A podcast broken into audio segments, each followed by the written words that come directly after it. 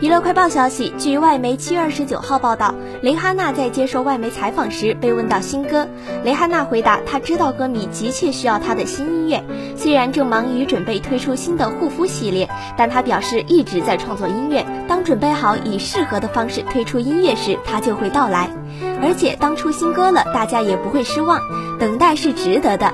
她强调，我不会因为人们在等待而将其随便发行。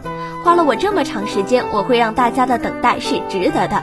对此，等待了许久的歌迷们纷纷调侃：“真的吗？我不信，我信了，我装的。”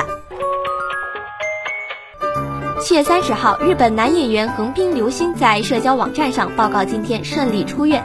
他表示自己除了往返自家和工作地点没有外出，预防工作也做得很彻底。所以当被告知感染新冠病毒后，脑子一片空白。